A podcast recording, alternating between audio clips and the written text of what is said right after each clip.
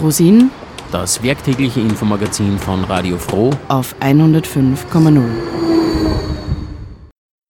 Kommunalwahlen in Frankreich. Kann ein Links-Grün-Bündnis Marseille aus der Misere führen? In Frankreich fand letztes Wochenende die zweite Runde der Kommunalwahlen statt. In Marseille erreichte ein Links-Grün-Bündnis mit knapp 40 Prozent die meisten Stimmen. Ob sie jedoch regieren werden können, ist sehr unsicher. Die Partei von Macron erzielte keinen einzigen Sitz im Marseiller Stadtrat.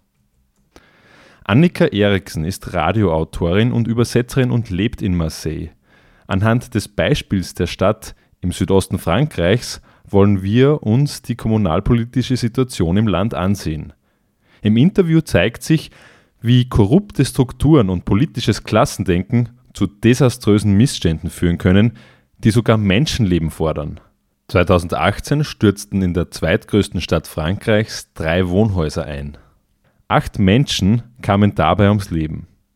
Der seit 25 Jahren amtierende konservative Bürgermeister der Stadt, Jean-Claude Gaudin, kann am 4. Juli von einer Kandidatin des Links-Grün-Bündnis abgelöst werden.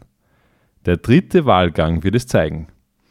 Aber könnte Michel Rubirola die Missstände, die unter anderem auch den Bildungs- und Umweltbereich treffen, beseitigen und langfristige Veränderungen schaffen? Die Mehrheiten sind knapp verteilt und bei so vielen Brandherden ist ein Anfang schwierig. Von außen kann man Marseille als warnendes Beispiel sehen und versuchen, Lehren aus der politischen Situation dort zu ziehen. Annika Eriksen zeichnet ein lebendiges Bild ihrer Erfahrungen aus Marseille. Bevor das Interview startet, an dieser Stelle ein ganz aktuelles Update, da sich seit gestern Abend wieder etwas bei den Kandidaten und den Parteibündnissen zur Wahl in Marseille verändert hat. Sie kennen wahrscheinlich Marine Le Pen. Ihre Rechtsaußenpartei Rassemblement National hat gestern Abend zu einem Pakt der gesamten Rechten bei der Wahl am Samstag aufgerufen. Ein solcher Pakt könnte die linksgrüne Bürgermeisterin in Marseille noch knapp verhindern. Die Hoffnung der Linken liegt jetzt bei der Kandidatur von Lionel Royer Perrault, einem gemäßigten Kandidaten der Partei Les Républicains. Dieser hat erst vor einigen Stunden seine Kandidatur angekündigt, nachdem ein anderer Kandidat der Republikaner, Guy Tessier, mit rechtsextremer Vergangenheit doch nicht kandidiert. Der gemäßigte Kandidat Royer Perrault will eine Allianz mit dem Rassemblement National nicht unterstützen. Guten Tag, ähm, Frau Annika Eriksen. Ähm, Sie sind Radioautorin und Übersetzerin und leben in Marseille. Ähm, danke, dass Sie sich Zeit nehmen für das Interview für Radio Froh. Ähm, jetzt möchte ich zunächst äh, mal vielleicht zwei kurze Statements von Ihnen. Also die französische Grüne Partei Europe Ecologie Les Verts hat am Sonntag die Rathäuser unter anderem von Bordeaux, Lille, Straßburg und auch Marseille erobert. Ähm, hat Sie dieses Ergebnis überrascht und wie ähm, hat denn der Wahlkampf der Parteien in Frankreich in den letzten Wochen ausgesehen, auch im Hinblick auf die Corona-Krise? Ja, also äh, hallo erstmal. Ähm, zum Wahlergebnis. Ich muss erst gleich mal ein bisschen korrigieren. In Marseille ist es nicht äh, die Partei der Grünen, die gewonnen hat, sondern ein Bündnis, ein links-grün Bündnis. Mhm.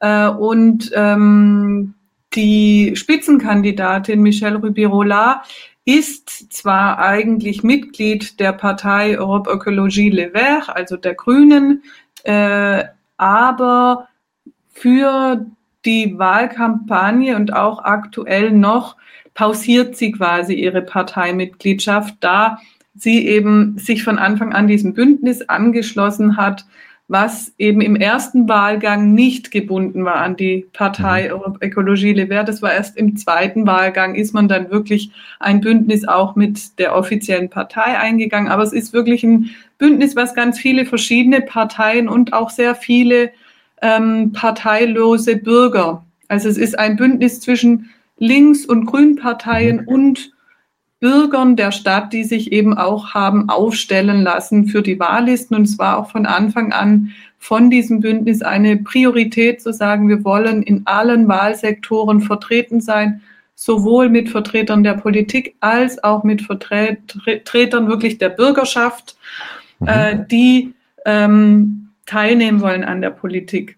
Da in Marseille ein ganz, ganz großer Bedarf an, an, an Erneuerung notwendig ist, ein ganz großes Misstrauen äh, gegenüber der Politik und das jetzt einfach als, als Statement meinerseits. Äh, nein, ich bin nicht überrascht. Ich bin eher überrascht, wie viele Leute doch noch für die Gegenseite gestimmt haben, insbesondere eben für die Gegenkandidatin Martine Vassal äh, von der Partei äh, Les Républicains, mhm. die eben die Nachfolge des noch aktuellen Bürgermeisters antreten möchte, Jean-Claude Gaudin, der seit 25 Jahren Bürgermeister in Marseille war, noch ist, jetzt endlich ja. abgesetzt wird.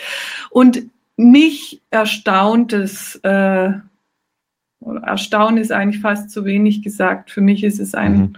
absolut unverständlich, wie man noch für Martin Vassal wählen kann, da in den letzten Wochen dieser Wahlkampf geprägt war von Skandalen über Wahlbetrug im mhm. großen Stil, der aufgeflogen ist von eben äh, ja, Vertretern der, der, Wahlkampagne von Martin Vassal und äh, auch Wahlmanipulation. Also da geht es äh, vor allem um Vollmachten, die ausgestellt werden. Man kann in Frankreich nicht per Briefwahl äh, wählen, wenn man selber nicht am Wahltag da ist, sondern man stellt jemandem eine Vollmacht aus und es ist eben aufgedeckt worden, dass von Vertretern äh, der Partei von Martin Vassal und eben auch von Leuten von ihrer Wahlliste ganz in ganz großem Stil äh, Wahlbetrug durchgeführt wird. Mhm. Mhm. Das ist jetzt mal der aktuellste Punkt. Man kann ganz mhm. viele andere Dinge anführen. Äh, auch einfach die, die Nachfolge von Jean-Claude Godin antreten zu wollen, heißt die Nachfolge antreten zu wollen einer Stadtregierung, die Marseille an den Rand des Zusammenbruchs geführt hat, ist eigentlich auch noch übertrieben, da der Zusammenbruch ja wirklich stattgefunden hat, sprichwörtlich. Im November 2018 sind drei Wohnhäuser zusammengebrochen, eingebrochen. Acht Menschen sind dabei ums Leben gekommen. Seitdem sind äh, mehrere tausend Menschen evakuiert worden, mhm. weil sie einfach in brüchigen Gebäuden wohnen. Ähm, und das ist durchaus der Politik, das hat die Politik mit verschuldet. Also erstens mal sind gar nicht so wenige dieser Gebäude im Besitz direkt der Stadt, die die verfallen lässt. Und es ist einfach auch aufgedeckt worden, dass ganz gezielt ähm, ja viele Vertreter äh, der Regierungspartei selber Eigentümer solcher Wohnungen sind. Sie sind eigentlich verpflichtet, diese zu renovieren. Natürlich gibt es da Normen, natürlich gibt es da Standards, die eingehalten werden müssen.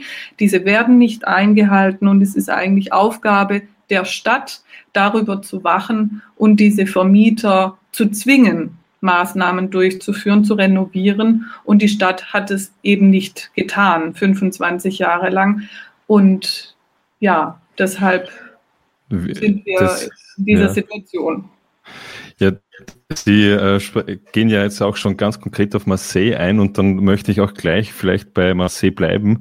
Ähm, also wie erklären Sie sich denn oder können Sie sich erklären, dass dann 25 Jahre lang, was ich auch eine immens lange Zeit ist, wo ähm, in der ähm, der Bürgermeister, der amtierende Jean-Claude Gaudin an der Macht ist. Wie konnte es denn so sein, dass er so lange an der Macht ist, wenn so desaströse äh, Zustände herrschen, wie Sie gerade geschildert haben? Das ist natürlich eine sehr gute Frage, die Sie stellen und eine Frage, die sehr schwer zu beantworten ist. Darüber werden Bücher geschrieben. Darüber äh, ja, gibt es natürlich Journalisten, die investigative Journalisten, die versuchen, da Dinge rauszufinden. Ähm, mhm. Ich kann empfehlen zum Beispiel den Journalist Philippe Pujol, der dazu äh, sehr viel schreibt, auch teilweise ein Buch schon mhm. auf Deutsch übersetzt, Die Fabrik des Monsters. Jean-Claude Godin ähm, und auch Martin Vassal ähm, unterstellt zum Beispiel Pujol ähm, Strategien des Klientelismus, also dass Politik gemacht wird für bestimmte Gruppen, eben zum mhm. Beispiel Investoren im Immobilienbereich, ganz klar. Man macht eine Politik, indem man zum Beispiel eben sogenannte Schlafhändler, nennt man das auf, auf Französisch, Marchand de Sommeil, äh, Bruchbuden vermieten lässt, in denen schimmelt, in denen man äh, unter furchtbaren Umständen lebt äh, dafür mhm. hohe Mieten verlangt. Da, was funktioniert in Marseille, weil Marseille einfach eine Stadt ist mit sehr armer Bevölkerung über weite Strecken, äh, viele Menschen, die nur sehr schwierig an Wohnraum überhaupt kommen, weil sie keinen festen Arbeitsvertrag haben oder vielleicht auch nicht regulär sich in dem Land aufhalten und ist dann mhm selbst wenn man arbeitet, aber eben vielleicht schwarz, weil man keine Papiere hat, es schwierig ist, einen regulären äh, Mietvertrag zu bekommen oder weil man einfach so wenig verdient, dass die andere Vermieter einen nicht wollen. Und das sind dann Menschen, die in so einer verletzlichen Lage sind, dass sie solche Mietverträge akzeptieren. Und die Politik zum Beispiel, ja, eine Politik macht, in der sie eben das zum Beispiel nicht sanktioniert. Das ist mhm. ein Beispiel konkret für Klientelismus. Es gibt natürlich ganz viele andere. Also sprich, will sagen, man macht eine Politik für bestimmte Gruppen, die Geld haben, die Macht haben, die dafür sorgen können, die einem Wahlstimmen einbringen, weil man ihnen zuarbeitet. Und Jean-Claude Godard hat auch mal in Marseille gibt es ja, die Stadt ist sehr, man kann von der Segregation sprechen. Es gibt die südlichen Viertel, in deren mhm. sehr viele gut betuchte bis reiche Menschen wohnen. Nicht nur, natürlich ist es immer komplexer, aber man kann es schon, wenn man verallgemeinern will, so aufteilen. Der Süden ist der reiche Teil, der Norden ist der ärmere Teil und auch das Stadtzentrum äh, hat viele Stadtviertel, wo ja eher Menschen mit, mit niedrigem Einkommen wohnen. Ähm, also die Reichen wohnen außerhalb. Und mhm. ähm, Jean-Claude Godard hat auch mal, weil man ihm vorgeworfen hat, durchaus, dass er nicht genug für den Norden der Stadt tut, für die Brennpunktviertel, für, für die ja, ghettoartigen Viertel teilweise, mhm. äh, hat er gesagt, warum soll ich was für die tun? Die, die stimmen nicht für mich. Also das hat er ganz offen so gesagt. Mhm. Und das ist eben äh, das, was, ja, wo man sagen muss, deshalb geht die Stadt in Bach und in diesen Vierteln ist eben sehr wenig, es wird sehr wenig gewählt. Also, mhm. ähm, also sind sie sind, ähm, sind die Bewohner, weil es, es gibt ja einen, auch einen hohen Migrationsanteil in Marseille. Ja. Ähm, sind diese Bewohner denn alle ähm, wahlberechtigt? Ähm, wie sieht es denn da zum Beispiel aus wow, mit der Wahlbeteiligung? Können Sie da was sagen? Äh, das ist eine gute Frage. Ähm, ich meine, wahlberechtigt äh, ist man, wenn man französische Staatsbürgerschaft hat. Ähm, bei den Kommunalwahlen auch, wenn man eine Staatsbürgerschaft eines europäischen Mitgliedstaates hat. Der, mhm. ähm, also ich zum Beispiel als Deutsche durfte jetzt bei den Kommunalwahlen wählen, wie auch bei den Europawahlen, bei allen mhm. anderen Wahlen nicht. Äh, das ist eben europäisches Recht.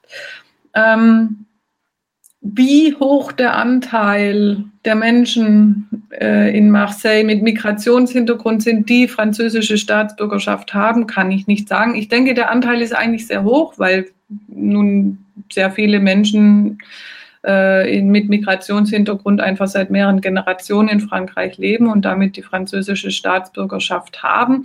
Aber Zahlen kann ich Ihnen jetzt dazu nicht nennen. Kann Ihnen nur sagen, dass die Wahlbeteiligung einfach sehr, sehr niedrig war jetzt auch. Also sie lag jetzt im zweiten Wahlgang bei 35 Prozent, im ersten mhm. Wahlgang äh, ähnlich niedrig. Vor sechs Jahren, 2014, war, waren, waren das 100.000 Menschen mehr, die gewählt haben. Da mhm. waren es 58 Prozent. Also das ist natürlich schon ein sehr extremer Rückgang. Das hängt natürlich auch mit Sicherheit, mit Corona zusammen. Der erste Wahlgang war ja einen Tag vor der Ausgang, mhm. nein, zwei Tage, das war an einem Sonntag und am Dienstag ging die Ausgangssperre los. Das wurde ja auch ja, wahnsinnig ja. kritisiert und im Nachhinein oder auch damals schon musste man sagen, es war unverantwortlich. Also es sind äh, Martin Massal selber ähm, wurde positiv getestet und mhm. ein extrem hoher, also man kann sagen, im Großen und Ganzen ihre ganze Wahlmannschaft äh, war infiziert mit Corona und die sind natürlich wie alle anderen Politiker auch durch die Wahlbüros getourt. Mhm. Und, von, und von ihr wird durchaus berichtet, dass sie schön noch Hände geschüttelt hat trotz Corona. Also äh, und in ganz Frankreich natürlich sagt man, ganz viele Wahlhelfer sind infiziert worden mhm. durch die, natürlich muss man dann sagen, wenn so der Prozentsatz der Wahlhelfer, die infiziert worden sind, so hoch ist, muss man das natürlich, darf man das den Wahlen anlasten, denn sonst wäre da nicht der Prozentsatz so viel höher. Ja. Also das war schon durchaus einfach unverantwortlich, diesen ersten Wahlgang durchzuführen und es hat natürlich zu einer sehr niedrigen Wahlbeteiligung geführt. Ja, und man hat äh, von einigen Todesfällen ja auch gehört, ähm, auch unter Wahlhelfern zum Beispiel. Ähm, Aber was noch ganz wichtig ist, was, was ich jetzt noch gar nicht gesagt habe, was mhm. eigentlich vielleicht sowieso das Allerwichtigste ist, Sie hatten eingangs gesagt, die Wahl wurde gewonnen eben von diesem Links-Grün-Bündnis, mhm. äh, angeführt von Michelle Rubirola, also eine Vertreterin der Grünen, die diesem mhm. Wahlbündnis vorsteht. Aber äh, sie wurde stimmenmäßig gewonnen. Also Michelle Rubirola und dieses Links-Grün-Bündnis kommt auf 38,28 Prozent der Stimmen. Das sind gut, äh, ja, sind knapp 10 Prozentpunkte mehr als Martin Vassal, die hat 30,75. Aber es ist noch sehr unsicher bis fast unwahr. Also ich weiß nicht, wie es weitergehen wird, denn die Wahl ist überhaupt nicht zu Ende. In Frankreich mhm gibt es ein Gesetz, das sogenannte PLM, ein Gesetz, das besagt, dass in Paris, Lyon und Marseille ein dritter Wahlgang stattfindet und mhm.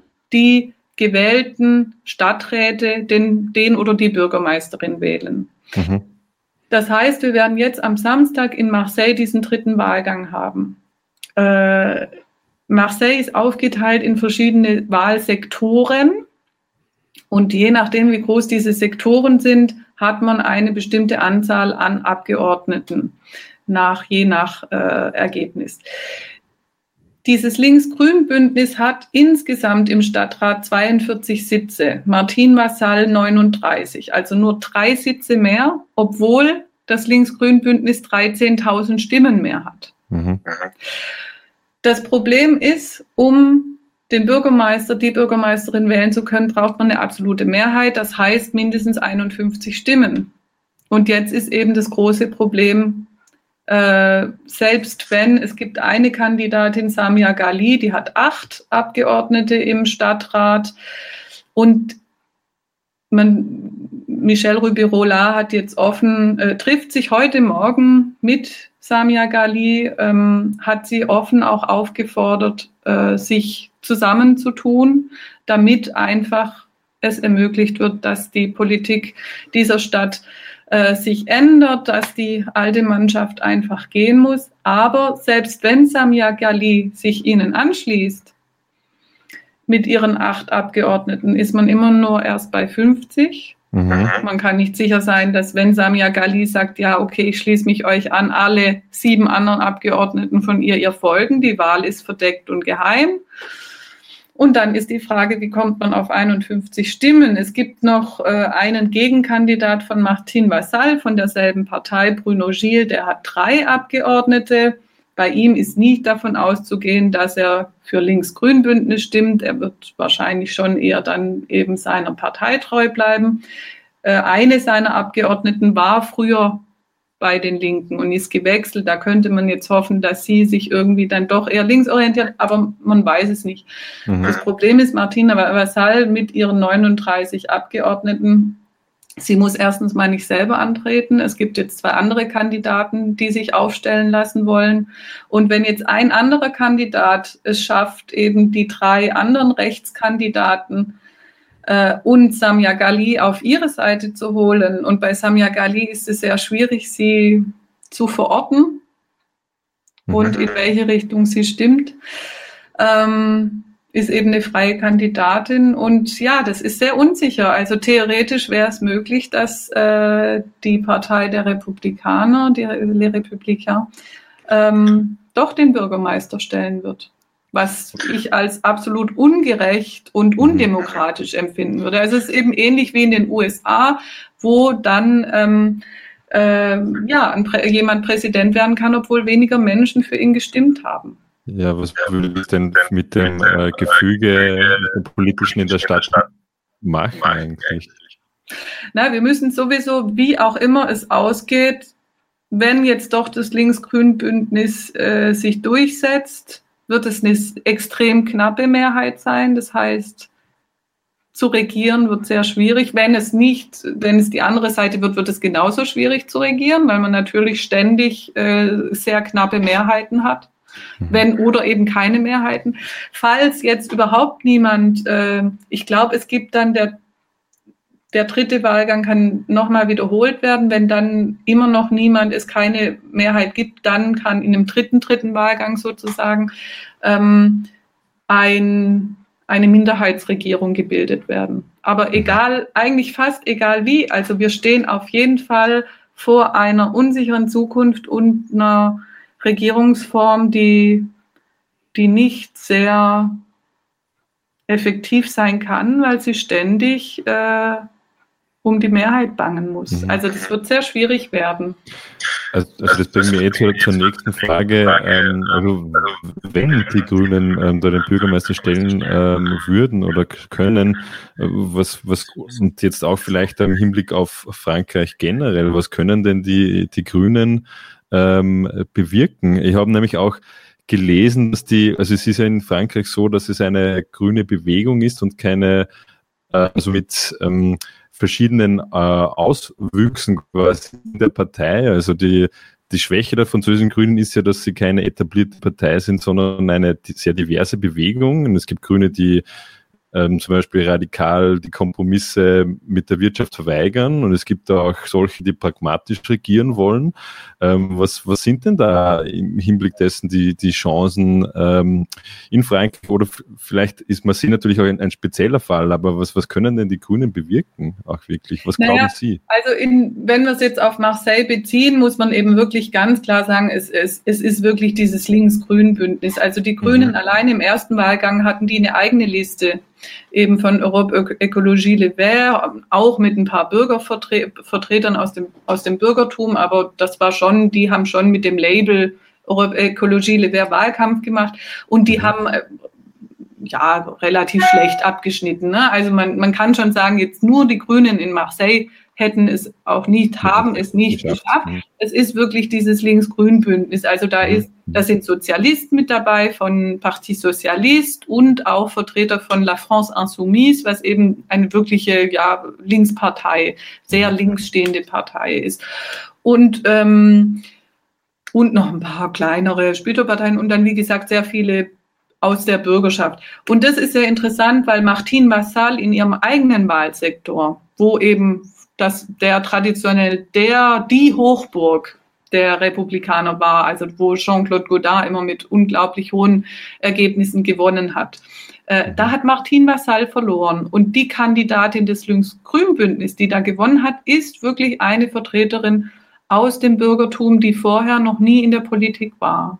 Mhm. Und ähm, das ist schon, das finde ich sehr interessant. Also, dass einfach in Marseille verstärkt auch seit diesem Häusereinsturz die Leute sagen, es reicht und wir wollen, wir wollen selber auch mit die Stadt gestalten. Ja. Und was jetzt dieses Links-Grün-Bündnis, die, ja, es sind natürlich viele Vorschläge da, die jetzt Umweltthemen betreffen, aber sagen wir, was sie als ganz oben im Wahlkampf als Priorität aufgestellt haben, sind die Schulen.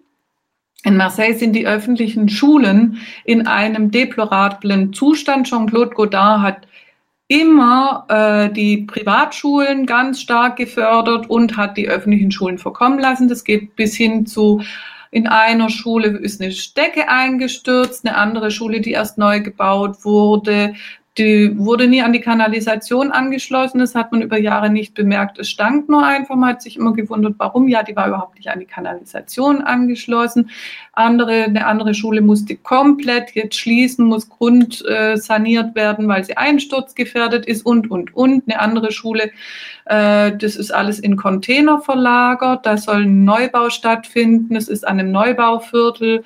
Ähm, und diese neue Schule soll jetzt eröffnen, aber die ganzen Kinder, die aus dem schon existierenden Viertel eher ärmer betucht, die sollen jetzt gar nicht in die neue Schule dürfen, die sollen in den Containern bleiben. Also es ist unglaublich, schreit zum Himmel. Da muss ganz viel unternommen werden.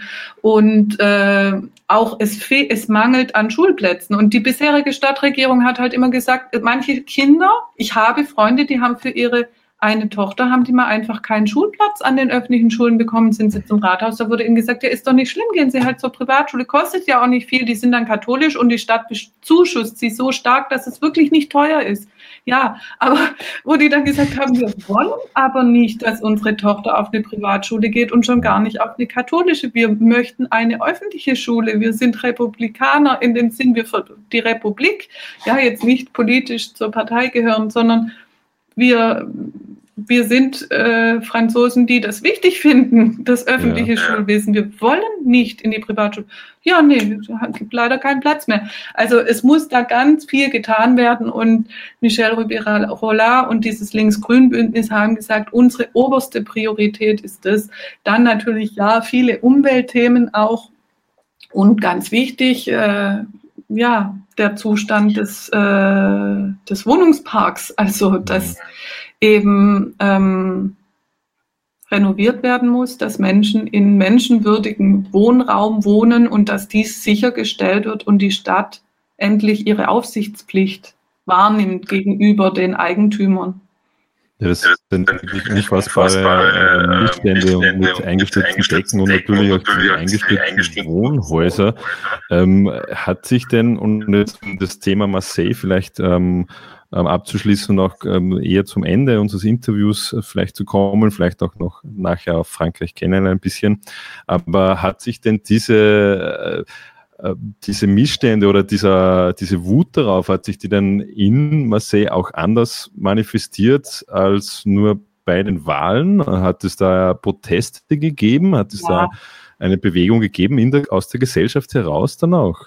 Ja, definitiv. Ähm, äh, seit dem Häusereinsturz gab es äh, regelmäßig Demonstrationen auch äh, jetzt noch Anfang dieses Jahres, äh, jetzt durch die Corona-Zeit, äh, ist es natürlich dann, hat es nicht mehr stattgefunden, weil man nicht demonstrieren, demonstrieren durfte. Aber ja, also seit diesem Häusereinsturz haben sich auch ganz viele kollektive Bürgerbewegungen gegründet, ähm, die äh, ganz viel Arbeit gemacht haben, ganz intensiv den Evakuierten zur Seite stehen, auch dafür juristischen Beistand sorgen und eben von der Politik einfordern, dass die Politik sich da mehr drum kümmert, mhm. was leider mit der äh, ja, noch amtierenden Stadtregierung nur sehr bedingt bis gar nicht erfolgreich war. Also Martin Vassal, es gibt da so eine Charta für menschenwürdiges Wohnen. Ähm, und Martin Vassal hat die nie unterschrieben, obwohl sie schon äh, dem Departement vorsteht, Präsidentin von Departement und Metropole ist und da auch äh, einfach Aufgaben und Kompetenzen hat. Sie hat es nie wirklich unterstützt. Und ähm, ja, da hat sich sehr viel Protest gebildet und sehr viel Frust aufgestaut und es gab sehr viele Demonstrationen und das äh, hält auch noch bis jetzt an, diese Wut, ja. Mhm. Äh, ja, herzlichen Dank für das Gespräch. Ähm, ich glaube, wir konnten jetzt äh, anhand von Marseille ganz speziell auch äh, sehen, was da in Frankreich quasi auch los ist, auch auf, auf kommunaler Ebene. Und ähm, ich bedanke mich recht herzlich für, für Ihre Statements. Sehr aufschlussreich. Dankeschön. Sehr gerne.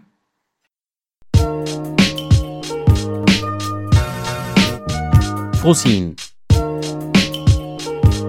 Das Infomagazin auf Radio Froh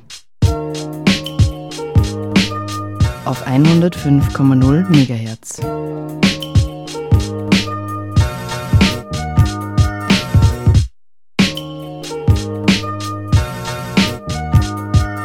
Jeden Werktag um 6, 13 und 18 Uhr. www.pro.at